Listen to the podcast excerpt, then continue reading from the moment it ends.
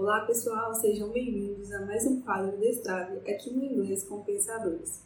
Meu nome é Janara Cristina, sou psicóloga clínica e terapeuta cognitivo comportamental e é um prazer ajudar vocês nessa jornada. E no episódio de hoje vamos falar sobre um assunto bastante atual e muito importante, principalmente quando se trata de estudos, que é a procrastinação e como que ela pode estar nos atrapalhando nos estudos. Se você acha que a procrastinação pode estar te atrapalhando, fica até o final do vídeo, pois iremos disponibilizar um teste para que você possa identificar se possivelmente você é um procrastinador de carteirinha. Lembrando que a procrastinação é aquele hábito de comportamento onde tendemos a deixar para depois, adiar sempre tarefas, principalmente tarefas que demandam muita energia. E convenhamos, né? Aprender inglês, por mais lúdico que seja o nosso método de estudo, ainda assim é uma tarefa que irá demandar muita energia. E, e podemos né, entender, é, às vezes, esse hábito de adiar as coisas pelo nosso próprio cérebro, né? Quando o nosso cérebro consolida um hábito, ele está tentando gastar menos energia. Então, por isso que a gente fala, quando a gente constrói um hábito, a gente passa a fazer aquilo ali automático. Porque é a tentativa do nosso cérebro de gastar energia. Então, podemos dizer que o nosso cérebro é um pouco preguiçoso. E quando a gente está à frente né, uma tarefa que possivelmente irá demandar energia, é comum que a gente possa estar procrastinando. Bom, existem vários motivos que nos levam a procrastinar e eu separei aqui alguns pontos principais para a gente é, pensar juntos e possivelmente melhorá-los a fim de a gente conseguir alcançar os objetivos dentro dos estudos, no inglês, né, principalmente. No primeiríssimo motivo, temos a falta de clareza dos nossos objetivos. É, quando a gente fala sobre objetivo, no primeiro episódio, a gente falou sobre a técnica SMART, né, que ela ajuda a gente a consolidar um objetivo que ele vai ser mais passível de ser realizado. Por quê? Não é simplesmente a gente colocar como objetivo aprender inglês. Isso é uma coisa muito generalista que tão pouco, provavelmente, não vamos conseguir não iremos ter motivação para fazer aquilo. Por quê? Porque talvez aquele objetivo não estar claro, nem tampouco relevante para nós, para que a gente consiga automaticamente criar hábito para o estudo. Então, nesse primeiro motivo da procrastinação, é fundamental que você entenda os seus objetivos, que ele tenha clareza, que ele seja relevante. Se você tem dificuldade, se você ainda não, é, não vê né, esse objetivo de aprender inglês como um objetivo relevante ou ainda não entendeu aqui pelo que eu falei o que seria esse objetivo generalista, que não pode ser, ao final do vídeo assista o nosso primeiro episódio, que a gente apresentou a técnica SMART, que é uma técnica que ajuda a estabelecer metas e objetivos.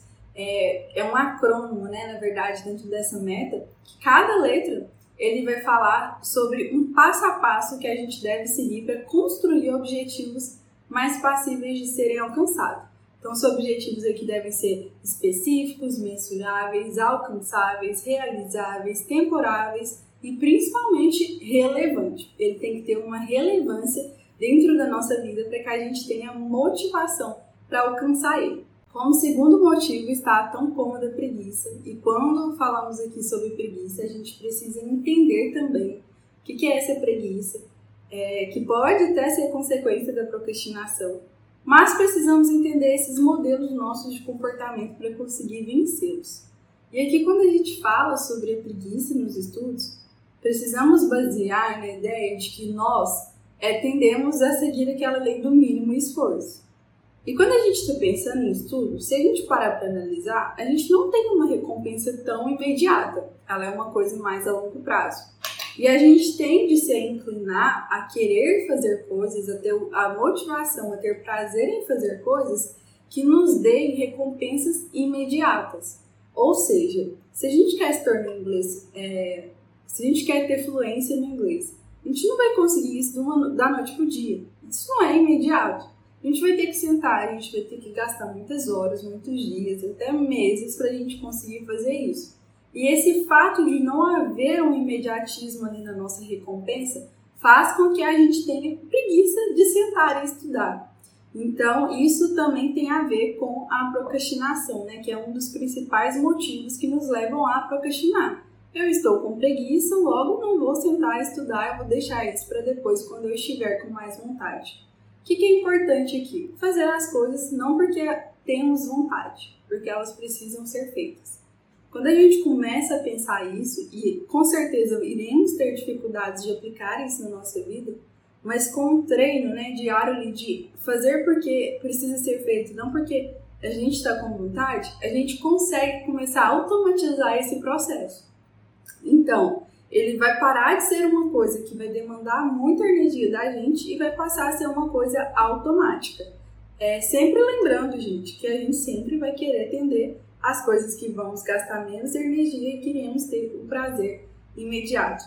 Aqui, para ter um exemplo bem palpável, é a gente pensar. Se a gente sentar para estudar e tiver o celular perto da gente com o Instagram, que tem muita é, é, gatilhos ali, né? Fatores desencadeadores de prazeres imediatos, a gente vai gastar uma hora sentado ali na mesa para estudar, mexendo no Instagram, do que realmente estudando. Porque aquele modelo que a gente tem hoje das redes sociais, rolar o feed do Instagram, a gente vai ter recompensas imediatas muito mais fáceis e rápidas do que estudar inglês e um dia você conseguir aprender cinco palavras novas a gente não consegue identificar isso como uma recompensa imediata, visto que o nosso objetivo final é lá na frente, né? Às vezes se tornar fluente, se tornar intermediário inglês, e isso vai demandar tempo, logo isso vai demandar esforço, logo eu tenho preguiça, logo eu vou procrastinar isso. Uh, uma técnica muito eficaz, né, que pode ajudar a gente a vencer essas barreiras né, da procrastinação, pensando que nesse aspecto do mínimo esforço, nesse aspecto da preguiça, nesse aspecto da recompensa imediata, é a gente pensar é, o quanto a gente está negociando com nós mesmos. E se formos olhar, a gente está negociando com nós mesmos o tempo todo. E sempre que a gente pensa em coisas que a gente tem dificuldade de executar, de seguir, né? É, exemplo, começar uma academia, aprender inglês, enfim, tudo aquilo que volta a um novo hábito, se a gente faz isso sozinho, como um negócio meu, provavelmente a gente irá falhar com aquilo do que se a gente firma compromisso com o outro. É, e por que, né, que a gente faz isso com nós mesmos? Porque o tempo todo estamos negociando. Então, uma das técnicas que podem ajudar a tornar o hábito de estudar inglês inegociável é a técnica da balança decisória que é onde eu vou conseguir separar os prós e os contras de naquele momento eu odiar ou não aquele estudo comigo mesmo, eu negociar aquele estudo comigo mesmo. Então nessa técnica a gente vai ter quatro contrapontos: o pró e o contra de sentar e estudar naquele momento, naquele dia, e o pró e o contra de não sentar e estudar naquele dia, naquela hora. E aí a gente vai listar alguns motivos que nos fazem ver os benefícios e os malefícios de estudar ou não naquele momento. E ao final dessa balança decisória, a gente vai ter uma quantidade de pontos onde a gente vai analisar quais são os maiores pontos, se ele é o positivo ou o negativo dentro daquele parâmetro e qual a decisão que eu vou tomar, vendo né, o pró e o contra de fazer aquela ação ou não. Outro motivo que influencia muito em nossa procrastinação é o que conhecemos pela lei de Parkinson. Na lei de Parkinson, a gente tende a fazer as tarefas no tempo todo que a gente tem disponível, ou seja, se você tem 30 dias para aprender três novas palavras, você fará isso em 30 dias. Se você tem seis meses para aprender três novas palavras, você vai fazer isso em seis meses.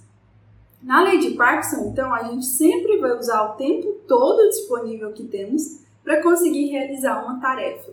E aqui uma observação muito interessante é porque o procrastinador, ele geralmente no final, ele tem uma descarga de estresse muito grande, um arrependimento, uma frustração muito grande quando ele procrastina, por exemplo, em termos de estudo, mas no final das contas ele acaba conseguindo fazer as coisas em tempo.